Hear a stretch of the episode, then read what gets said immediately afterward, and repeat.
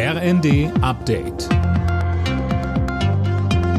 Stündlich neu. Auf den Punkt informiert. Ich bin André Glatzel. Guten Abend. Die ostdeutschen Bundesländer wollen gemeinsam die Entwicklung der Wasserstofftechnologie voranbringen. Das haben die Ministerpräsidenten auf ihrer Konferenz auf der Ostseeinsel Riems beschlossen. Dazu soll eine gemeinsame Interessenvertretung in Berlin installiert werden.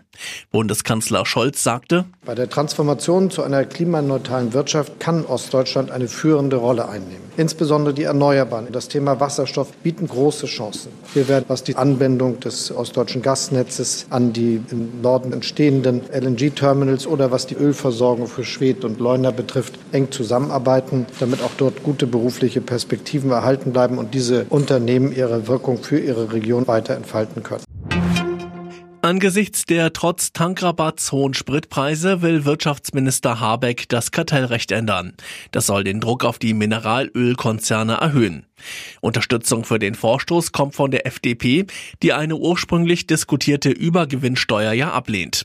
Auch die SPD sagt, es muss was passieren, Parteichefin Esken. Wie die Mineralölindustrie die aktuelle Energiekrise zu ihren Gunsten ausnutzt, kann man nur als schamlos bezeichnen. Rohölpreise, übrigens auch Gaspreise auf dem Weltmarkt stehen in keinem Verhältnis zu den Endverbraucherpreisen. Und die Extragewinne sind nicht durch eigene Ideen entstanden oder Investitionen, sondern alleine durch eine Krisensituation.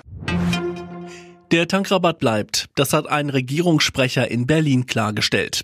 Demnach ist Bundeskanzler Scholz der Ansicht, dass die Steuersenkung durchaus wirkt.